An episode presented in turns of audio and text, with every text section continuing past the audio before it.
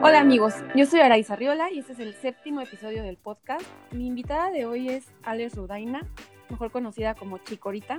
Ella es corredora especializada en carreras de obstáculos, ultradistancia. Es básicamente una máquina, ¿no? O sea, creo que no puedo como juntar en tan pocas frases todo lo que ella ha hecho y como que siempre digo, ay, otra vez ganó otra cosa.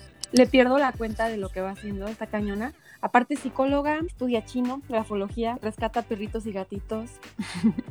o sea, rescató un perrito una vez mientras iba corriendo entre él. Casi en cada carrera a la que va se estudia el podium y gran parte de las ganancias, que eso es más increíble, las dona a proyectos de rescate o, albergues de mascota. Es la única mexicana en el equipo pro de Spartan Race Estados Unidos. Entrena de 4 a 8 horas diarias. Desde niña era bien deportista, practicaba taekwondo y remo, pero ya cuando empezó a correr en carreras de obstáculos, creo que encontró ahí su verdadera pasión. En su primer 10K quedó en primer lugar, obviamente, y la dejó que ella nos cuente más al respecto. Hola Alex, ¿cómo estás? Hola, nada más lo del Spartan Protein, fui la primera mexicana en entrar, ahorita ya es otro sistema y ya hay como un poquito más de, gente por ahí en cómo está organizado ahora porque es como más global. Solo era eso. El resto, pues, hola y gracias. Creo que ya desde hace mucho decimos que vamos a hablar y platicar y nada más nunca se nos da. Ya sé, pero por fin somos amigas virtuales desde hace años. ¿sí, así es. Pero no habíamos tenido chance. Digo, no, una vez te, entrevisté, pero fue algo más chiquito. Y ahorita sí ya tenía ganas de hacer algo más largo, porque creo que a, a la gente, sobre todo en estos días, a la gente le puede servir muchísimo escucharte. pues gracias. Oye, pues cuéntame, ¿por qué haces esto? ¿Por qué correr? Así. Mm, porque cuando corro, digamos que es mi manera de conectarme realmente como conmigo misma y a la vez vibrar más allá como con el mundo. Um, la gente que ya me conoce lo sabe y para los que no, um, tengo Asperger's, que es parte del espectro de autismo. Digamos que para realmente entender dónde estoy o realmente expresar quién soy, correr se me hace más fácil porque pues no tengo que hablar y realmente es solo como que vibro, ¿no? Entonces es realmente quién soy. Lo expresas más con tu cuerpo o con tu deporte, ¿no? Ajá, se me hace más fácil como con los retos que me pongo así corriendo demostrar como mi manera de pensar. Ajá. si solo te lo dijera. Y lo dejas muy claro.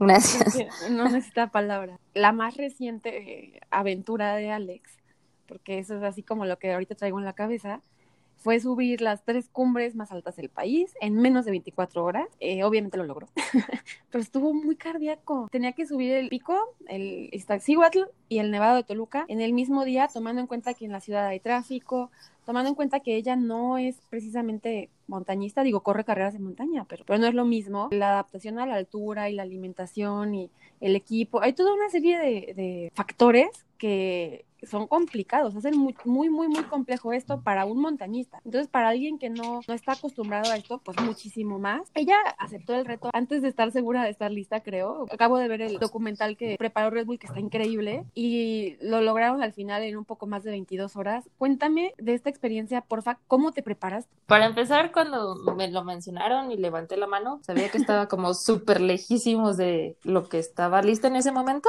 y tal vez por eso me emocionaba. Había tanta oportunidad de fallar y crecer al mismo tiempo. En cuestión de prepararme físicamente, no era como solo el año en curso, porque creo que tiene mucho que ver los kilómetros que vas acumulando a lo largo de los años. Claro. Y creo que eso es algo que sí me gustaría que la gente entendiera, porque luego es como quieren apresurar las cosas y es como un, un proceso, pero es un proceso de años, ¿no? Y tienes que ir aprendiendo a lo largo de los años. Todo te va dando como experiencia. Y en particular en ese año lo que hice fue agarrar como carreras que estuvieran un poquito más técnicas. La de Canadá que eran como cinco días para que mi mente asimilara que podía correr día tras día en la montaña, ¿no? Sí. Y los siete días previos, pues yo creo que para mí fueron los más difíciles porque tuvimos que ir a acampar y tenía que estar con gente y son cosas que están totalmente fuera de mi zona de confort.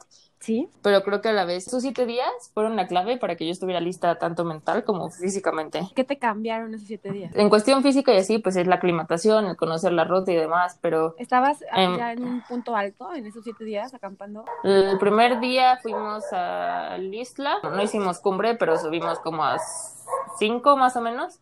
Y ese día sí me pegó la altura, pero, o sea, lo que yo pensaba era como todo lo que te pegue ahorita y todo lo que te haga sentir mal ahorita, ese día no te va a pasar porque ya lo hiciste, ¿no? Es como intentar asimilar todo lo que no te sale tan padre los días antes y verlo como de manera positiva. Igual y algo que no se supo es, la idea original era bajar en bici para ahorrarnos un tramo de coche, que pues en coche era como hora y media y si lo sacábamos en bici, punto que fueran 40 minutos, pero pues yo nunca me he subido en una bici de montaña, ¿no? Entonces en los intentos salí volando como siete veces. Yo me paraba y seguí intentando, pero pues ya llegó un punto en que era más arriesgado hacerlo. En ese momento sí me bajoneé, pero les pedí que si me podía regresar corriendo para despejar mi mente. Entonces yo me regresé corriendo esos 10 kilómetros en los que Ferro y Cato se fueron en la bici y pues para mí cuando corro soy libre y puedo reflexionar y en ese momento que estaba corriendo todo tenía sentido, ¿no? Igual y no podía hacer la bici, pero tenía la oportunidad entonces de tener que hacer el pico más rápido para recuperar esos minutos. Aprendizajes de ese estilo, o sea, cositas que salían mal, que tenía que ver la manera de hacerlo bien para que el mero día tuviera como más herramientas de ya me pasó esto y lo pude solucionar de esta manera, y ya me pasó esto y lo pude solucionar de esta manera. Igual estaba rodeada de gente todo el tiempo y eso es muy extraño para mí. No es muy cómodo, pero todo el mundo vibraba de una manera muy diferente. Entonces, igual y no entendía al 100% por qué tenía que estar como así, pero aprendí a disfrutar y aprendí a, o sea, no, llegué con la mentalidad de que yo iba a ser la más novata y que no tenía ni idea de nada y que cada persona que estaba ahí me podía aportar algo para crecer, o sea, no solo como atleta, sino como persona y creo que eso también ayuda mucho porque entonces ya vas con otra mentalidad y no solo es un ser humano que está ahí, es una persona que te está ayudando a crecer y esperas tú poder aportar algo igual. Sí, llegar como con humildad, te sirve mucho más que llegar a querer demostrar algo, ¿no? Intento, igual y luego no nos sale siempre, ¿no? Pero intento que esa sea como la manera en que siempre vea las cosas, ¿no? O sea, si tú llegas a una línea de salida así, no importa qué sea, así dices como, ah, es que mi tiempo es bla en 5 y traes eso, hasta es un bloqueo propio que tienes ahí, porque tú, tú ya tienes un número que es lo que según tú eres y no eres un número, ¿no? Entonces, pues mejor si llegas como sin expectativa y realmente a darlo todo es más fácil. Claro, y aparte, o sea, tal vez eso fue un día X, tal vez hoy puedes hacerlo mucho mejor o mucho peor, quién sabe. O sea, si tú te delimitas, ya, ya te limitas, básicamente. Exacto. Oye, ¿y llevabas equipo contigo? O sea, en el video no vi que llevaras muchas cosas cargando, había gente que te ayudaba, digo, además Mira, de es que... la gente que estaba en producción. Ajá, lo que le comentaba la otra vez en Freeman. Ustedes solo alcanzan a ver como, no sé, o sea, yo decía como un árbol de Navidad y me, me pusieron ahí en la puntita y es lo que alcanzan a ver todos, ¿no? Como, ay, mira qué bonito, ¿no? Pero no, o sea, abajo de mí hay un chorro de personas y la verdad sin ellos no sería posible. O sea, por ejemplo, Cato me dio el curso express de alta montaña más intenso y con la mejor actitud en la vida y sin él no hubiera sido posible pues Ferro no solo grababa, también estaba ahí conmigo y corría conmigo. Se va a hacer el fisio, pero pues también eh, jugó una parte súper importante al final del isla, que nos iba como guiando y supo como cómo levantarme mentalmente de venga y, o sea, Alan que nos guió en el pico, o sea, son muchas personas que estaban ahí y que no solo era como soy tu guía o estoy marcando y registrando que llegues, eran personas que neta vibraban una, así una energía súper fuera de serie de estoy disfrutando lo que hago y eso hace toda una diferencia porque entonces te desconectas de estoy haciendo esto o el otro y solo empiezas como a vibrar con la gente y a disfrutar como el flow de lo que haces. Sí, se notaba en el video, digo, en un video bastante corto resumen muchas horas y creo que hubiera sido difícil si no hubiera tenido esa energía, ¿no? Ajá, es que no necesitaban como hablarme porque creo que eso se me hubiera complicado más, solo era como sentirlos, ¿no? Y, y, todo se sentía como vamos a lograrlo como colectivo. Sí, o sea, fuiste en equipo, eso está padrísimo. Oye, ¿y qué, bueno, es que yo no tengo ni idea. Es que mira, como todo, como, no sé, cuando haces largas distancias tienes un plan, así como cuando luego te regaño por mensaje de que sigas tu plan del maratón. así mero. Pues tenía un plan, ¿no? Entonces se hace cuenta que yo diluía mis geles en agua y en el pico, pues todo muy padre y sí, me tomé mis geles y todo muy bien, pero después se te cierra el estómago por el cambio de alturas. Y Mark era la que pues nos lleva, nos había hecho así, nos hizo un buffet de comida aquí, súper, te va a dar el pump y todo, y pero nada me entraba y acabé comiendo papas abritas. Entonces llega un momento en que pues la verdad tienes que como que meterte pues ya lo que te cabe. Tenías un plan. Ajá, o sea, idealmente diluyo los geles en agua y les echo un fizz y entonces ya traigo como, solo traigo uno de agua natural y el gel con el fizz y con eso la libro sin mayor dilema pero la verdad con el cambio de la altura y luego ir en el coche y te mareas y guacateras y así. Tenemos muchas opciones, pero yo sé, o sea, por ejemplo, en las carreras de obstáculos de muchas horas, sé que las papas saladas me, me levantan. Entonces, pues decía, bueno, si ya no me entra nada, pues aunque sea esto. O sea, no te lo recomendaría ni siquiera yo a ti así como de entrada. si sé que te funciona, pues va. o sea, todos somos muy diferentes. por eso cuando luego me preguntan como, oye, ¿y qué me tomo para el ultra o así? Pues te puedo sugerir, pero yo no sé cómo va a reaccionar tu cuerpo. O sea, hay muchos geles y muchas barritas que a la gente le funciona que a mí me hacen vomitar terrible. Hay como tantas combinaciones posibles de carbohidratos y electrolitos y con una haces clic padrísimo. y no es que y no es que sea mala marca o así, simplemente es, como tu cuerpo reacciona diferente. Y eso de verdad sí es como práctica, ¿eh? O sea, porque igual mucha gente me decía como, ah, tienes que comer antes y luego a los 40 minutos y luego bla. Pero o sea, yo sé que mi cuerpo no reacciona así y hasta como las dos horas que ya empiezo ya medio empieza a responder y ya sé qué meterme. Como todo en la vida, vas aprendiendo, entonces así. Y también es padre, o sea, la verdad también es padre que sea como, pues no me salió y guacarí 100 veces, pero ahora ya sé qué hacer porque pues ya es parte de la experiencia. sí. Es prueba y error. Oye, ¿y, ¿y cómo hiciste para adaptarte a tanta altura tan pronto? Digo, sí tuviste unos días previos, pero pues 5000 metros está cañón. Muchas personas se ponen mal a menos de esa altura. Solo el primer día me pegó. ¿Cómo El, el primer día que subimos el isla, sí iba abrazando las piedras y así, pero también hacía mucho frío. Y a mí el frío me apaga mucho. Y pues también como ya me ha dado así hipotermia a nivel que me desmayo y me apago, pues tampoco me, o sea, como que en cuanto siento un frito así como un poquito más denso que sé que puede empezar a pegar, como que empiezo a, a, reservarme un poquito. Y ese día el viento se está muy fuerte y, y sí, se abrazaba las piedras así. Me acuerdo que volteaba a ver a Cato y a Ferro y solo pensaba, ay, bueno, ya diles que sigan y ahorita los alcanzas y duermes un ratito aquí. Nunca me había pasado eso. Sí, pero pues sí. De hecho, incluso el día del... En la piedra. El día del, ya del pegue, cuando estábamos pasando el isla, traíamos un, un walkie-talkie para ir avisando ya cuando regresáramos. Y justo cuando pasamos por ahí de regreso, le dice Ferro a a los que estaban esperándonos en la camioneta. Ya pasamos la piedra que abraza, ya vamos de regreso. Sí, pero solo me pasó ese día. Ya que fuimos a, acampar al pico, acampando y sí me sentí bien y ya cuando subimos a la base del glaciar ya no me pegó. O sea, sí me adapté bastante rápido. Y también creo que es como muy importante que, o sea, que aprendas a escuchar a, la gente que tiene más conocimiento en eso. O sea, igual me decían como hidrátate bien, come más carbohidratos. Y lo único que, que shifteó un poco fue darle como más énfasis a los carbos y estar como bien hidratada y eso sí me alivianó bastante. Oye, ¿y cuál fue el momento más complicado? ¿Fue ahí cuando estabas abrazando la piedra o cuál?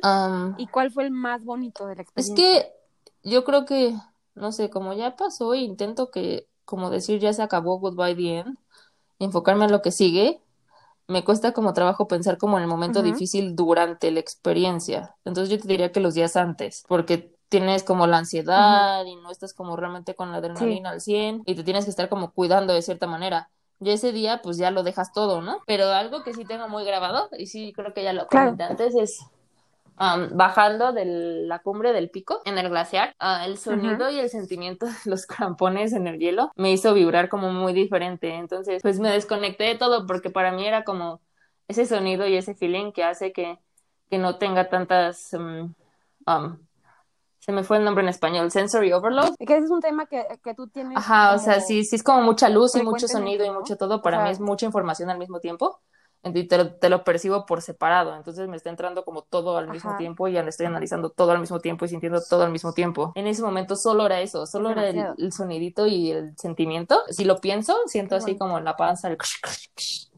Entonces yo creo que lo que más me gustó en cuestión personal es eso, porque me vibró más allá de la experiencia como externa. Por ese momento me desconectó de todo y fue como, me regresó al aquí y a la hora. Qué bonito. Con los crampones. hacer correr con esos zapatos. Bueno, con los crampones. Yo veía el video y decía, ¿cómo corre con? Los probé un día antes abajito, así, en, en, la base del glaciar. Pues no, no es tan diferente. O sea, de subida se siente como extraño porque igual tienes que ir como adoptando los pies igual como más de ladito y así, pero de bajada te tiendes como muy bonito y tienes la seguridad de que van a agarrar. Qué padre, muchas felicidades, la verdad, estuvo muy impactante. Todos tienen que ver, que ella nos lo cuenta. Yo leí su experiencia que me la compartió escrita, pero ya luego cuando lo vi dije, what ¿qué es esto? Entonces les voy a dejar en las notas del podcast el link al video porque es muy, muy motivador. Aparte ahorita que estamos tan en interiores, a mí me encantó ver tanto eh, outdoors. Me emocionó muchísimo ver, pues sí, muchos espacios exteriores después de estar tanto tiempo en mi casita. Que me gusta, ¿verdad? Pero es mucho más emocionante en esta situación. Justo hablando de eso, ahorita en estos días estamos pasando todo mundo mucho más tiempo dentro de casa de lo que tal vez habíamos pasado ¿no? hace años. Que X, seguramente muchos estaban en la oficina, también es entre cuatro paredes, ¿verdad? Pero cambias totalmente tu ambiente, tienes que estar más con tu familia, con tu pareja o contigo mismo, ¿no? Que no siempre tienes la mejor relación y todo esto a mucha gente le está estresando y tú llevas muchos años viviendo así, o sea, mucha gente tal vez no sepa, pero tú entrenas dentro de tu casa, tú estás casi todo el tiempo dentro de tu casa, según tengo entendido. Y veo que te la pasas súper bien. Yo creo que si nos platicas un poquito tu experiencia, pues mira, a mucha gente le puede mm. servir. Ahorita lo único que cambia es que de la primera corrida normalmente la hago en el gimnasio para descansar la corredora de la casa y las pesas del gimnasio, pero pues ahorita pues lo cambio para acá y tengo como para adaptar el, el, entrenamiento de fuerza y pues las corredoras de la casa. En lo personal... Tú siempre corres en caminadora, ¿verdad? Ajá. Solo no corres en caminadora. Solo el día de la carrera es que no corro en la corredora y para que los que tienen como esa duda de si te funciona entrenar en la corredora, sí te funciona. Sí funciona, de verdad, lo prometo. Pues es que pues yo creo que tienes que ser tu persona favorita y creo que eso le falla mucho a la gente y tal vez porque vivimos como para, ahora sí que trabajamos para los demás o lo que sea, pero si te pones en contacto contigo mismo, de verdad puedes disfrutar muchas cosas. Y tal vez mi manera de ver las cosas me ayuda en esta situación mucho, pero es cuestión de que hagas también como un schedule, o sea, si tú te despiertas y es como, ay, otra vez en mi casa, desde ahí ya valiste madre. Disculpen la palabra, pero es que si es, si tú te despiertas y dices como que, no sé, tu meta era, no sé, Boston, ¿no? Que está pospuesto. O sea, no quiere decir que nunca lo vas a poder correr, solo quiere decir que en este preciso momento no lo estás haciendo, pero no quiere decir que vas a mandar todo por la ventana y ya no te vas a preparar. Te despiertas, haces alguna rutina que te pueda funcionar. Si tienes una corredora, pues te trepas a la corredora y si te cuesta mucho trabajo mentalmente, pues después va a ser mucho más fácil correr afuera. O sea, todo lo que te cueste trabajo, si lo ves de la manera en que dices, me está costando un trabajo, pero es que esto me va a ayudar después para que sea más fácil, cobra un sentido totalmente diferente y hasta aprendes a disfrutar ese nivel de dificultad. Yo empecé en carreras de obstáculos y así y no me gusta mojarme y no me gusta ensuciarme. y lo hacía y y te mojas y te ensucias, pero pues yo sabía que eso y te me hacía más fuerte. Muchísimo. Creo que la gente lo está viendo como un castigo personal. Siempre que te enfocas solo en ti es mucho más complicado que si ves un bigger picture y te enfocas en algo más grande. Si lo ves como no solo es como, ay, estoy aquí porque no me vaya yo a contagiar, no, no funciona así estás en tu casa porque estamos intentando de tener algo más allá de nuestro hogar, ya ni siquiera solo tu, tu, ciudad, ya estás hablando de tu país y de ahí nos vamos a globalmente, exacto. Entonces digamos que tu pequeña aportación no es solo por ti, es muchísimo más allá y entonces eso va a lograr que más rápido puedas volver a hacer lo que te gusta outdoors o regresar a tu rutina normal. Y también dices, ah, no, pues es que es fácil porque tú tienes una corredora. Sí, pero muchos años no la tuve. Entonces agarraba un banquito y la subía y la bajaba y me intentaba quedar en zona 2. O sea, maneras hay. Me gusta mucho leer, de hecho lo comentábamos antes de empezar a platicar. Y mucho de que me gusta de leer es como no sé, de Marco Aurelio. Su manera de ver las cosas creo que tienen mucho sentido en estar más presente como en el aquí y el ahora y las cosas que no puedes controlar, pues ni les hagas caso porque no las puedes controlar y enfócate en lo que puedes controlar. creo que en este momento es lo que más te va a ayudar a poder como pues llevar el día a día, ¿no? Despiértate y di, ok, hoy mi meta es 40 minutos en zona 2, ya veo cómo me las ingenio, hacer mi home office y no sé, arreglar X cosa de tu casa, ¿no? Ya tienes tres pequeñas metas en el día, ya no es como que estoy perdiendo 24 horas al día y eso te da una sensación de satisfacción al final del día. Y este tema que comentas. Yo creo que también ese es un issue de las corredoras, porque mucha gente solo corre como para lo que quiere ver o así, y se les olvida que también el correr te da una sensación aparte de lo que ves.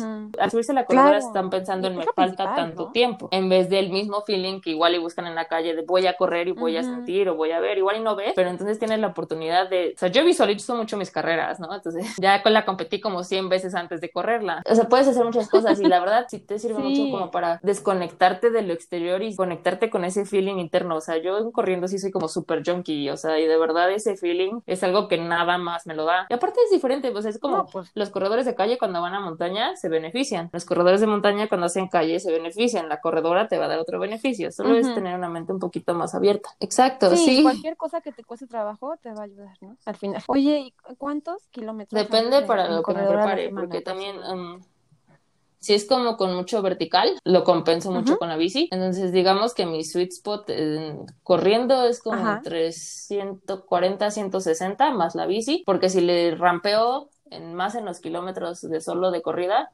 descuido mucho como fuerza o bici y he notado que um, me va un poco mejor si tengo más punch en fuerza que solo el kilometraje. Pero eso también es cuestión de que ya probé subir muchos kilómetros y que no me funcionó igual a cuando me quedo como en el base que sé que me funciona. Y en bici igual. Pues depende de lo que me toca. Sí, es más tiempo. Por ejemplo, en Training Peaks, el estrés que te marca es más o menos dos y cuatro kilómetros de bici equivalente a uno de la corrida. Sí, pero igual lo vas aprendiendo y cada quien es diferente. hay gente que de verdad dice como solo corriendo o hay gente que tiene que correr muchísimo más. Claro. Y, y entonces igual todo eso es personal. Por eso luego cuando ponen como fulanito corrió esto y la gente lo intenta imitar tal cual, pues no te va a funcionar porque todos somos diferentes y todos nos adaptamos diferente. No, sí. Ajá. O dónde lo corrió o fulano hizo tal repe. Y, Ajá, pues, exacto. sí, sí, sí.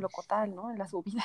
O sea, cosas Sí, a mí también por eso me cuesta trabajo compartir como entrenas así o asado porque yo asumo que tienes a alguien que te ayuda personalmente. No sé, mi entrenador me dice, oye, te toca esto, pero en una de esas ese día yo dormí pésimo y entonces hablo con él y lo ajustamos, ¿no? Porque una cosa es lo ah, que el entrenador planea y otra cosa es cómo estás ese día.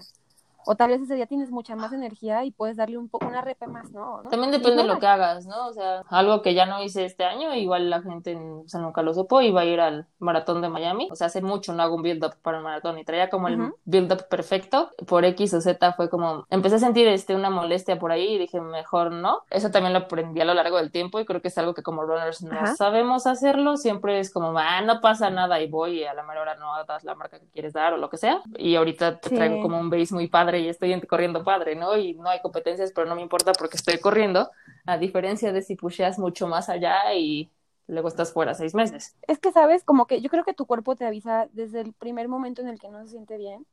Y si en ese momento ajustas... Somos muy tercos, o sea, cuesta, es un dolor muscular de adaptación que aguantas o es un dolor de lesión y también... Ah, sí, de esfuerzo. O sea, por ejemplo, en lo personal me cuesta mucho trabajo eso porque el sentir las cosas igual, aunque sean físicas, me es diferente.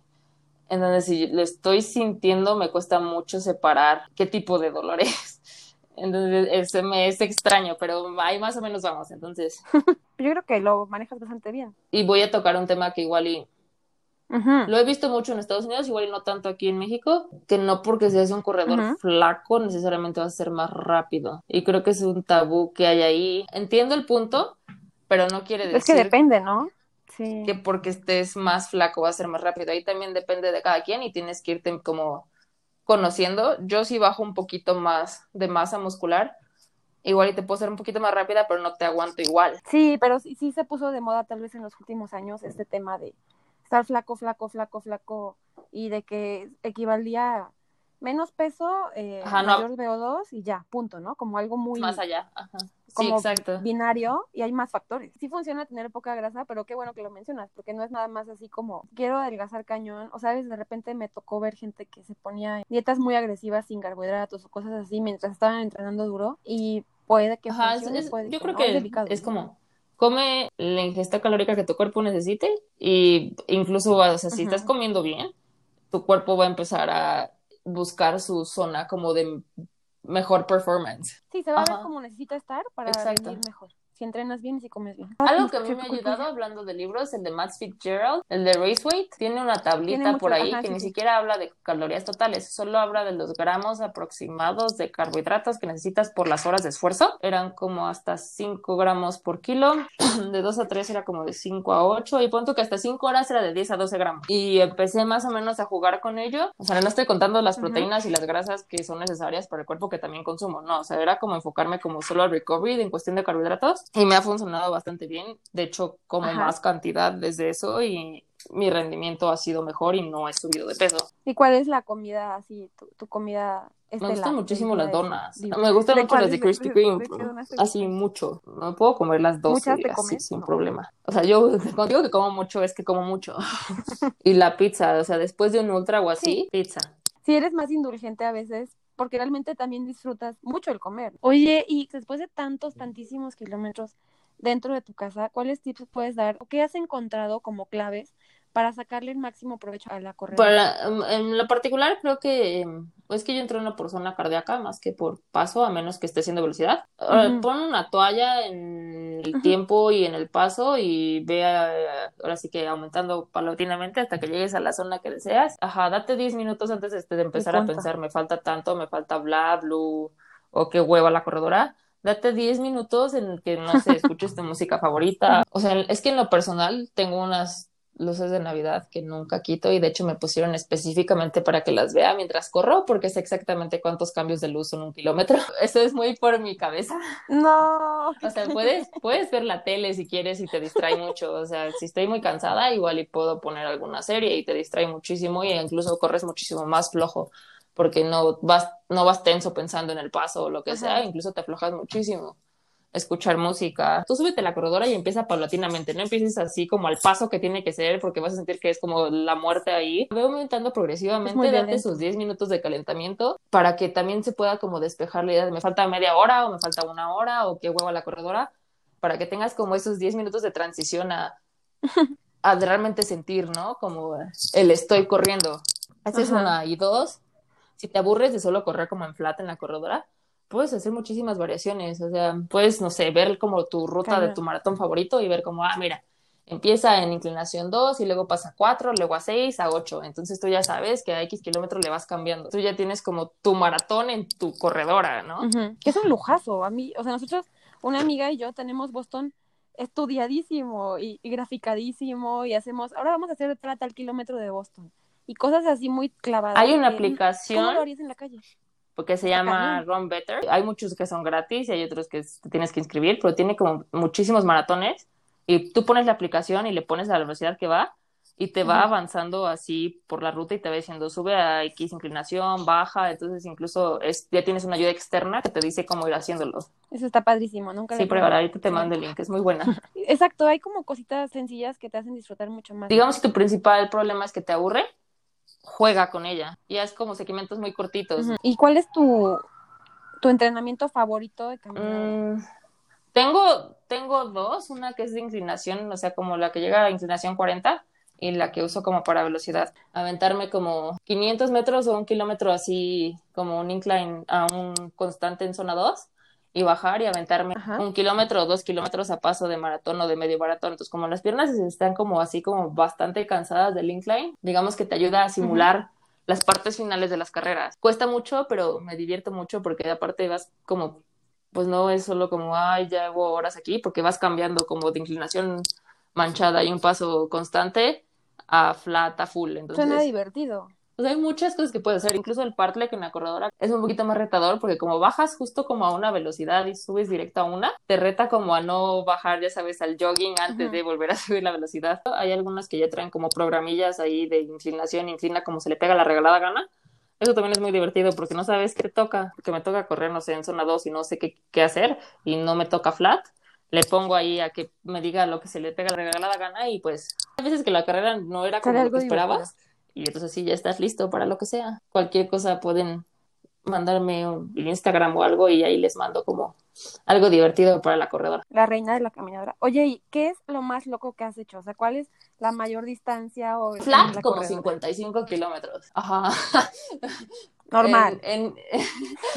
A ver, los 55 no, esa vez estaba viendo las luces, sí, escuchando música. o no? Pero ya entras como en trance. O sea, hay veces que es como, puede ser muy benéfico y es como de verdad me desconectó, también puede ser un infierno muy cañón porque empiezo a contar. Entonces sé que, que llegar al 170 es el kilómetro y entonces voy de 170 al regreso y ya llevo dos kilómetros y luego llego al 300 y ya llevo cuatro y así voy. Entonces es como un poco desesperante. Hubo una época en que me costaba mucho, me desesperaba y no quería más, pero aprendí a que si logras cruzar esa parte como súper terrible y asquerosa, cuando llegue la carrera y no sé, pegues en la pared o tengas como un mal bache, vas a saber que puedes salir de eso y vas a disfrutar lo siguiente. Y siempre he creído que tres minutos de super mega gloria y de sentir que nada importa en el planeta y sentir que estás corriendo valen millones de veces más que cuatro horas de sufrir. Sí, tienes que rebasar esos umbrales, ¿no? Por más que estés en tu casa solo y que nadie te vea, como no hacerte trampa y decir, sí, no, yo, prefiero estar sola y siento que me empujo que más. Que también es como. Sí, en inclinación he estado más tiempo, pero porque no avanzas igual. Era menos distancia, pero... Sí, no, o sea, es que es, cuando empezaba y no tenía idea de qué estaba haciendo y empezaba con las carreras de 8 horas y de 12 horas de obstáculos, pues yo decía, pues nunca lo he hecho, voy a entrenar 12 horas a ver si lo aguanto. Y pues eso hice, sí, sí. ¿Y sí? ¿12 horas ahí? Tu recibo de luz debe estar muy alto. No uso casi nada más. Pues no te, te digo que no tengo sala ni comedor porque pues no me cabían las corredoras. Hay prioridades. Sí, yo también. O sea, la tengo en medio de la sala y es como, ¿no quería tener mejor un mueble? No, o sea, es como, Es sí, y aparte, o sea, pues ¿no? como que todo siempre lo he acomodado con mis prioridades y no lo que se supone que tengo que tener. Entonces, como mi bici, las corredoras y la casa de Dexter adentro de la casa y así. yo creo que es como... Ajá, creo que de las Sí. cosas que yo hago, espero transmitir que la gente sea más como stay true to yourself, o sea, como realmente sea honesto contigo mismo y sé tú mismo, no por lo que vayan a decir o hacer. De todas formas, no siempre le vas a caer bien al mundo, o sea, y si eres Sí. realmente quien quieres ser, vas a ser muy feliz contigo. Y especialmente en esta época que estás tanto tiempo contigo, pues realmente sé quién quieres ser y de verdad vas a estar muchísimo más tranquilo y más contento y más en paz. Mucha gente no está acostumbrada, pero sí en Sí. tu casa puedes aprovechar. Este episodio llega a ti gracias a Emoción Deportiva, líder en producción y operación de carreras en México. No te pierdas el miércoles a las 8 de la noche el segundo episodio de Emoción Deportiva TV, en el que hablaré con Juan Joel Pacheco, en vivo a través de la cuenta de Instagram de Emoción. Oye, ¿y las mascotas son todo un... Mira, tengo siete gatos, que es Maiden, que tiene 16, Ah, Ozzy, que tiene 12, pues, creo. 16. Luego, um, Kylo, que va a cumplir 4, Lucy, que va a cumplir 3, Trunks tiene, va a cumplir 5, Jambita va a cumplir 2, y Rax, que es la que es medio ciega y no tiene una patita, ajá, ella todavía apenas va a cumplir un año. Y tengo tres perros. Dexter, que es el que recogí en, que él me encontró en UTMX, en un bache muy, muy, muy oscuro en mi mente y salió en el momento indicado. Milita, que eh, unos amigos de mi papá no podían colocarla y me dijo que si lo ayudaba a encontrarle casa y pues le encontré una casa. Y a Cashita, que la salvamos, que cuando era muy chiquita estaba muy enferma y pues sobrevivió y pues también aquí está. En estos días que no he tenido contacto físico con nadie, o sea, yo soy muy de abrazar. Entonces, yo he estado pensando, si no fuera porque estoy acariciando a mis gatitos, yo no sé, o sea, es algo muy Ya importante. sé, yo ¿no? que no me gusta mucho como, o sea, no me sé expresar como bien lo que siento y así, con ellos es increíble porque literal eso puedes llegar y sentarte y ellos saben si tienen que estar ahí, no estar ahí y no tienen que hablar ni nada y solo el Muy simple hecho de cañón. que estén ahí y que te den su amor como... Yo en lo personal soy más cat person que de perros porque creo que son más como yo. Solo van a estar contigo si realmente quieren estar contigo. Entonces cuando te tienes clic con un gato, para mí es una cosa que va pff, mucho más allá porque es como especial, ¿no? Porque el gato es como súper especial y te entiende y, y te va a pedir amor a su manera. Los perritos me cuesta más trabajo entenderlos. Son felices como 24/7 y quieren amor como 24/7 y yo no lo entiendo, pero es increíble porque es como puedes estar ahí tirado y va y quiere que le hagas caso y te dan amor y, o sea, también está padre. o sea, de verdad es como si tienes la oportunidad de adoptar o salvar algún animalito, independientemente de que tú le cambias y le salvas la vida, de verdad te van a cambiar la vida de una manera inimaginable. O sea, Yo cuando dejé de trabajar en la oficina, pues estaba triste porque no tenía contacto con personas, ¿no? Y el gatito fue como, Dios mío, o sea, qué Es que- diferencia. Sí, no, pero Sí. de verdad, yo creo que tienen que darle la oportunidad, ya sea perro, gato o lo que quieran. Yo siempre he creído que los animales, aunque creamos que son inferiores porque no razonan o lo que sean, son by far superiores a lo que somos nosotros ahorita. Su calidad, o sea, su corazón, su, no sé, son como súper puros y tenemos mucho que aprender de ellos también. Entonces, si te puedes rodear de ellos y como, no sé, te puedes volver más noble y te puedes incluso como abrir más a la gente, así como ellos. Entonces, que si tienes el chance de salvarle la vida a uno, lo hagas y de verdad el beneficio va a ser muchísimo mayor para ti que para ellos. Creo que lo platicamos la otra vez que ahorita en cuestión de cuarentena teníamos que ser gatos como. Se limpió, aléjate de la gente, pero cuando necesiten tienes que estar ahí, algo así. Sí, sí adopten. ¿Cómo te involucras con este tema de Pues mira, conocemos a? Rosana, ella es una chica veterinaria que se dedica a salvar a los gatitos y a los perritos y ahí adoptamos a casi todos. Ella no recibe apoyos externos y así y yo veía que da corazón y alma por ayudarlos y si yo pudiera adoptaría a todos, pero mi departamento es muy chiquito y no cabemos todos. Entonces dije, ¿qué puedo hacer para ayudarlos? Y pues lo único que podía hacer era dar parte de pues, lo que gane en las carreras, ¿no? Como donativo para que ella pueda comprar como todo lo que necesita, como por ejemplo para Raxi, tuvieron que operarla y poder amputar el brazo y así le llegan innumerables casos, porque hay gente que les dispara y les hace cosas que yo no entiendo por qué. Sí, ella se encarga de, de sacarlos adelante e intentar colocarlos, pero pues no siempre es tan fácil. Entonces tiene ahí a todos en su casa y los gastos para solventarlos. Intento ayudar. De igual manera, por ejemplo, con los Happy Face Runners, del premio de, de Mexatrel que fue en especie, me ayudaron a, hacer subastas y así, y todo lo que se reunió, lo compramos cosas para poder ayudar a los animales. Pues esa es mi manera de ayudar.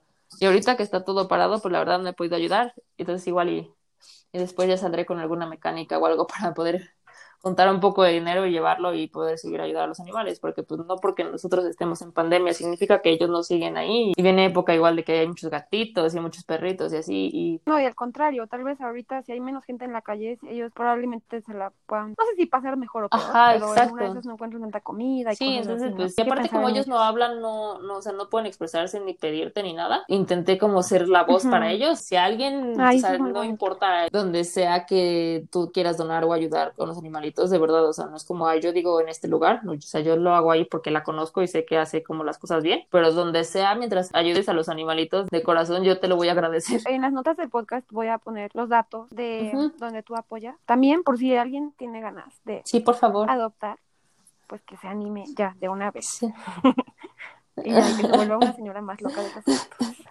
Que es lo mejor que se puede hacer en esta vida. Bueno, pasando a otro tema, ¿verdad? Porque ya puedo hablar de gatos por siempre. Creo que una fortaleza muy cañona tuya es lo mental. ¿Cómo es tu preparación mental? Creo que es muy diferente a la de muchos otros Mm, creo que es una forma de vida. Creo que mi manera de afrontar las cosas en general corriendo es como lo hago en la vida en general. Estoy muy agradecida con, con mis papás porque siempre me crearon con esta idea de que podías lograr lo que quisieras siempre y cuando trabajara para ello. Entonces tengo eso muy grabado. Estudié psicología, entonces también todo lo que aprendo como que lo intento como meter a- en mi vida, ¿no? Y si me gusta algo, voy a leer de eso hasta que sepa absolutamente todo y luego sepa que me falta saber mucho más, entonces tenga que leer otra cosa. Mm, Siempre intento ir a carreras donde sé que alguien va a poder como pues darme en mi madre y donde probablemente vuele en mil pedazos. Pero es que creo que es- esa es mi manera en que puedo aprender y sé Ujú. realmente como estuve X tiempo junto y después me falló esto y esta persona tiene muy fuerte esto, entonces intenté fijarme cómo lo hacía y entonces yo regreso y digo, ok, estamos bien aquí, pero me falla bla, bla, bla, bla. Y creo que también algo, no, no sé qué me ha servido y tal vez en el momento no parezca así, no me da miedo volar en mil pedazos en las carreras. Prefiero ir all in e intentarlo.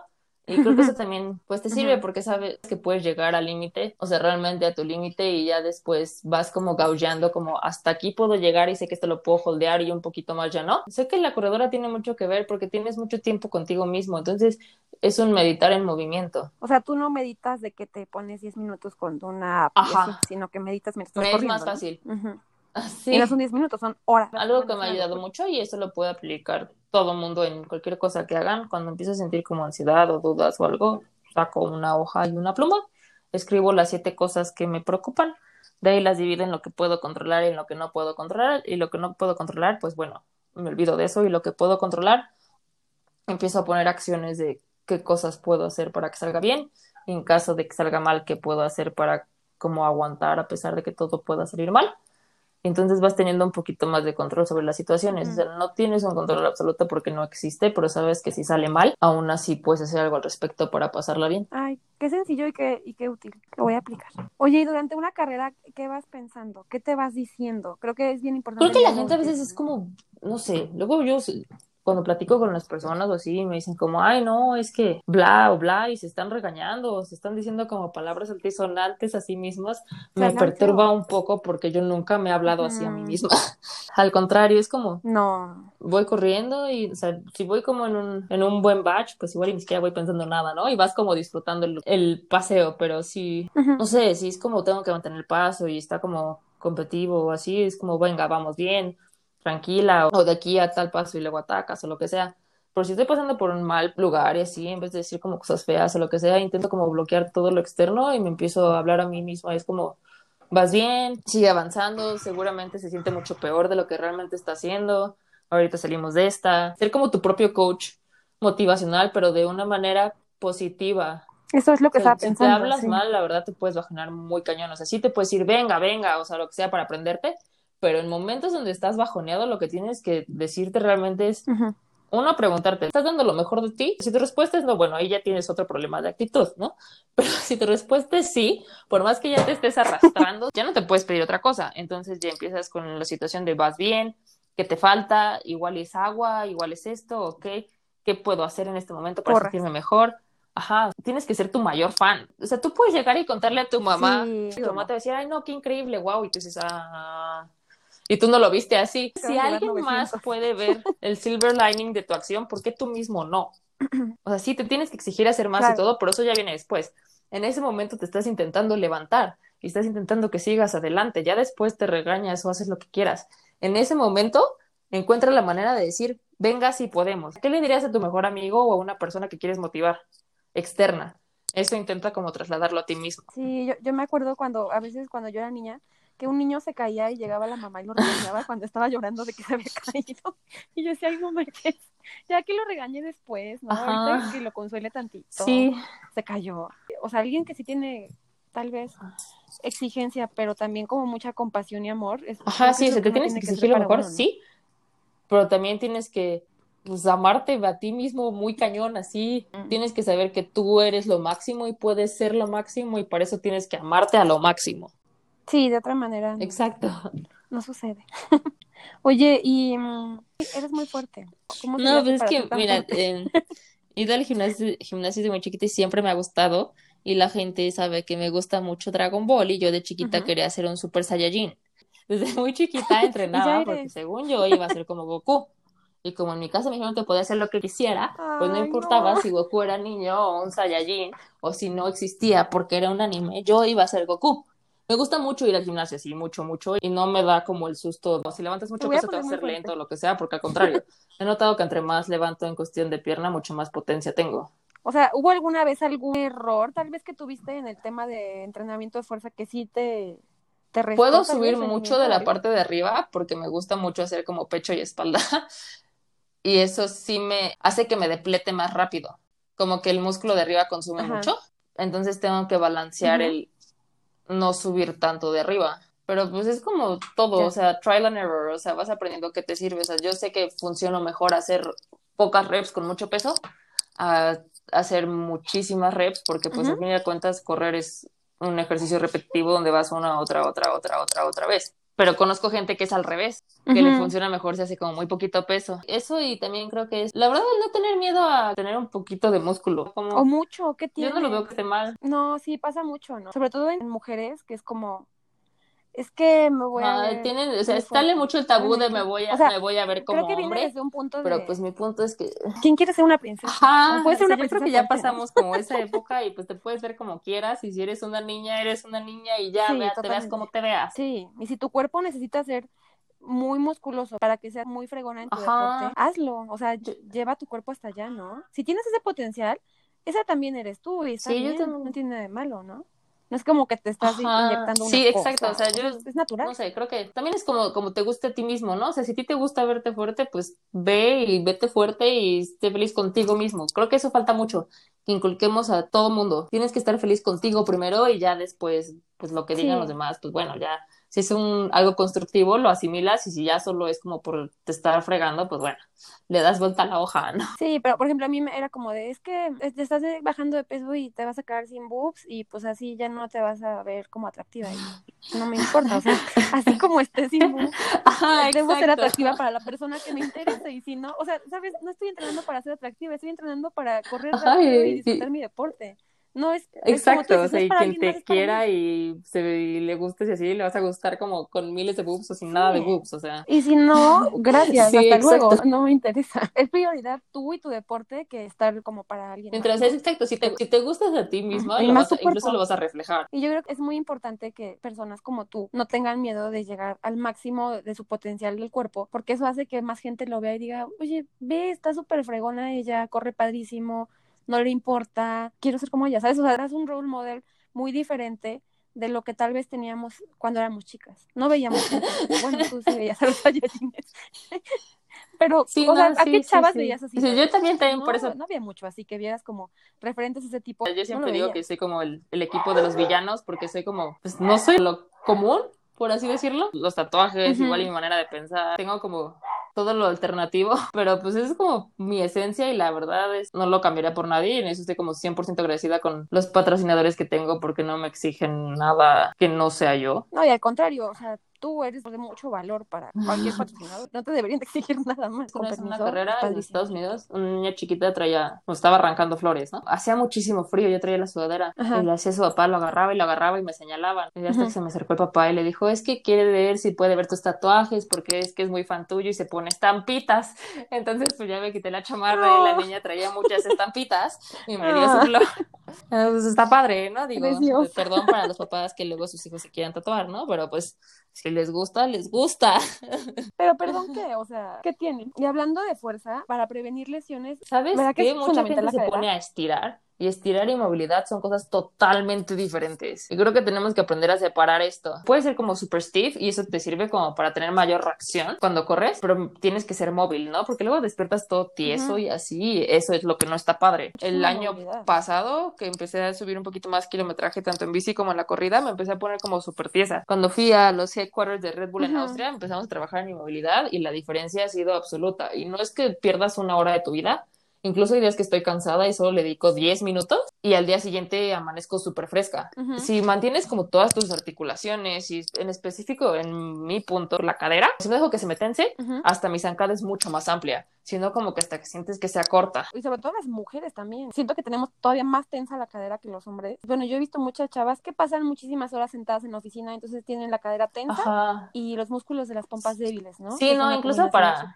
de estar sentado y así, o sea, si hay como tal cosa de que las nalgas se te apagan, sí es cierto, sí se apagan. El glúteo medio como que se apaga porque pues el hamstring y el glúteo mayor es como el que decide hacer el mayor trabajo. Si esto se te apaga, estás perdiendo un buen de potencia y estás siendo como súper propenso a otro tipo de lesiones. Hay ejercicios que te quitan como dos, tres minutos que puedes hacer en tu Sí. casa. Si tienes ligas con ligas y si no, literal, así sin nada, enciendes los glúteos de volada y entonces también vuelves a hacer como esta conexión neuromuscular de que tienen que estar encendidos mientras corres. Si alguien está escuchando esto y dice como de qué está hablando, yo quiero hacer eso, pero no sé cómo. ¿Qué libro o qué referencia le recomendarías? No sé si leíste este libro, el de Ready to Run, de Kelly Starrett. Yo ahí he visto ejercicios que valen la pena de este tipo, pero tú, Es- ¿qué recurso le recomendarías? a el libro Running? Rewired. Son ejercicios de fuerza básico, Mm, pero sí. súper funcionales. bueno. Si buscas a Molly Huddle, si buscas a Amy Simpson, si buscas Desire, no, Desire pone como quotes más, más interesantes y jocosos, pero si buscas como a este tipo de corredores, Sí. scrolleas como dos minutos en su Instagram, todo mundo tiene los ejercicios para activar los glúteos. Si la gente pregunta y así, puedo armar un mini Sí. videíto y subirlo porque de verdad es muy fácil y hace la diferencia del mundo. Igual el core, creo que creemos que solo haciendo abdominales también trabajas el core y el core no es como solo Sí. la parte de adelante, incluye la espalda baja y todo,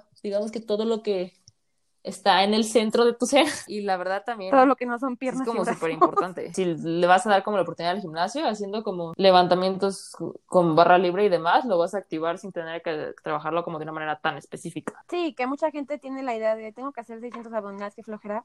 Tal vez vas a poder mejorar. Ajá, o sea, algo que te puede servir incluso es, o sea, si tienes una barra con la barra o con la escoba o con lo que sea en lo que empieza, ponla así en los brazos arriba de tu cabeza y camina high knees y tienes que activarlo muchísimo para controlar el balance de tu cuerpo y el balance de los brazos. O sea, son cositas súper básicas que puede ser en cualquier lado. El pretexto era de no tengo tiempo, ahorita todo el mundo tiene tiempo de sobra. Si lo ves como una oportunidad, ahorita tienes la oportunidad de regresar como mucho más completo en todos los aspectos de tu vida, porque no tienes otra cosa que hacer más que ser mejor. Y si aplazaron tu carrera, bueno, digo, si tienes a tus hijos ahí, ya, ahí, eh, divide con tu marido y vencerás. Pero si aplazaron tu carrera, si ibas a Boston y te la pasaron a septiembre, oye, yo estaría feliz. Puede ser mejor. más tiempo para sí, entrenar. exacto. Ver está como donde estás O sea, ahorita y no quiere decir que tu fitness ya se perdió. No, es fitness que está ahí y que puedes explotar para algo más a futuro. Sí, tu punto de partida está mucho Exacto. más avanzado que como pensabas que ibas a llegar, ¿no? Es más una oportunidad que una calamidad.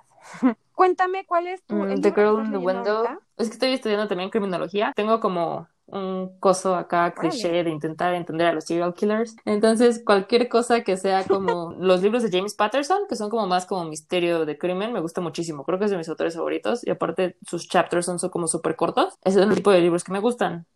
Pero también, si me preguntaras de mis libros favoritos, y creo que es como más infantilón, um, mis Peregrine, la de The Peculiar Children. Son tres libros. Supongo que me gusta porque son como niños que tienen cosas extrañas todos y son diferentes y raros. Creo que me gusta porque te enseña a ver como sus defectos de todos ellos, como lo usan para algo bueno. Entonces yo creo que es de mis libros favoritos. Casi leo todo en inglés, pero creo que de los libros que más me marcaron fue el de Aura y creo que es por cómo está narrado.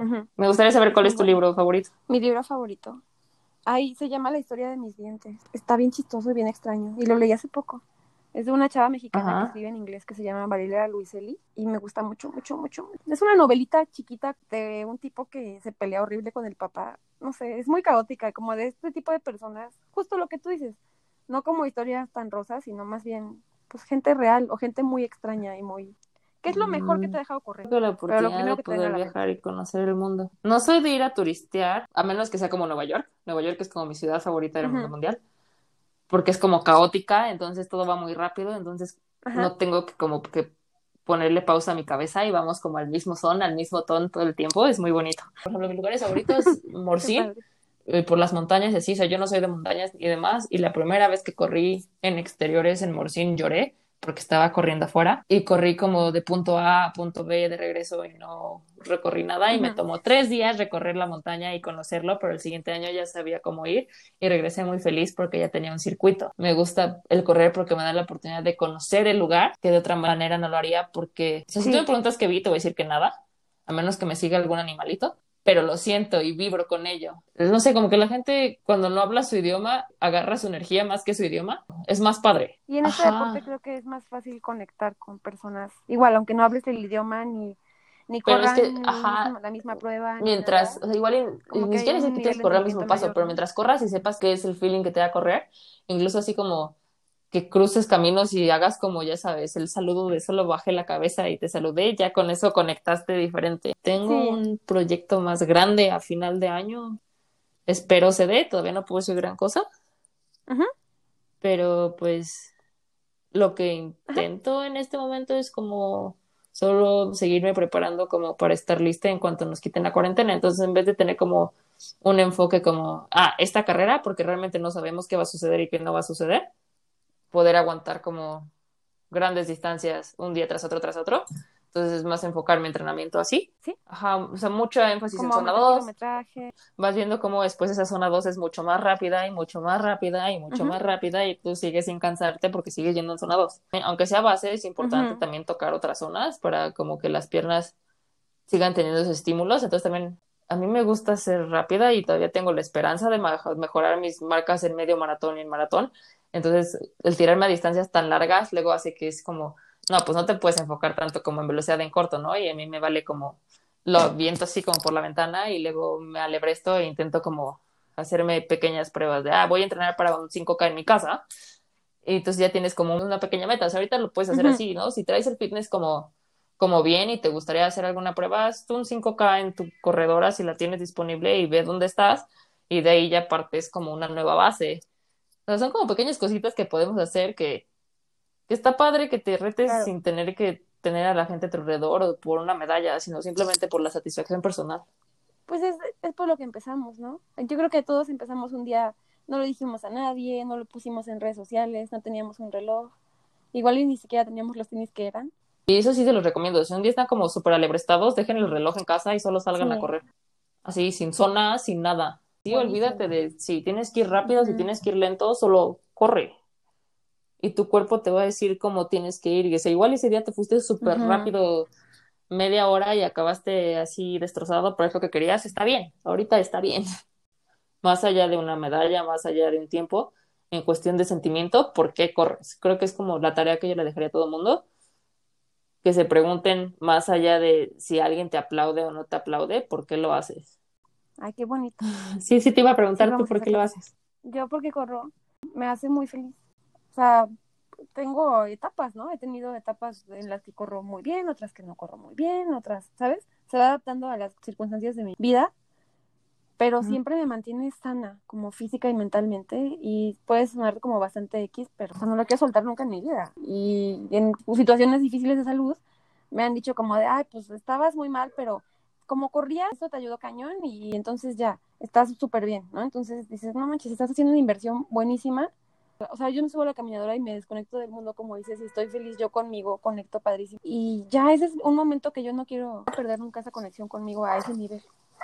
Porque si no la tuviera, yo creo que no me la estaría haciendo bien. Sí, sí, sí, sí, No sé sí. si sería una borracha o, o sea, no sé dónde estaría, pero seguro estaría cayendo en una Sí, intensidad. no te entiendo perfecto. Sí. Sí, y gracias gracias por por fin hacerme caso y fin. adoptar gatitos. Estoy muy emocionada. No, pues muchas gracias, de verdad. Y sí, me gustaría que, que háganlo. la gente Yo lo voy a hacer. te escriba, no sé, ya sea en tu muro o aquí o donde sea, por qué corren. O sea, que se reencuentren consigo mismo y van a ver que les va a ayudar muchísimo. Les va a hacer como pasar esta situación de cuarentena mucho más amena porque van a volver a tener un propósito. Sí, es como así, ¿no? Sí. Pero pum, la vida te dice. Nos mandaron "Toma, un ahí está, reset vas". de a fuerza, que igual y todos necesitábamos. Pues muchísimas gracias. Les voy a dejar en las notas las redes sociales de Chicorita para que la sigan y se inspiren un chorro. Igual el video de su última hazaña. Listo, nos vemos la próxima semana. Un abrazo. Gracias, igual. Gracias a Emoción Deportiva por patrocinar este episodio. Nos vemos en el programa en vivo a través de su cuenta de Instagram. No olvides suscribirte y dejarme un comentario en iTunes, lo que me ayudará a llegar a más corredores. Cualquier duda estoy disponible en mis redes sociales. Felices kilómetros, que estos días raros nos ayuden a crecer como corredores y personas. Yo soy Araíz y nos escuchamos la próxima semana.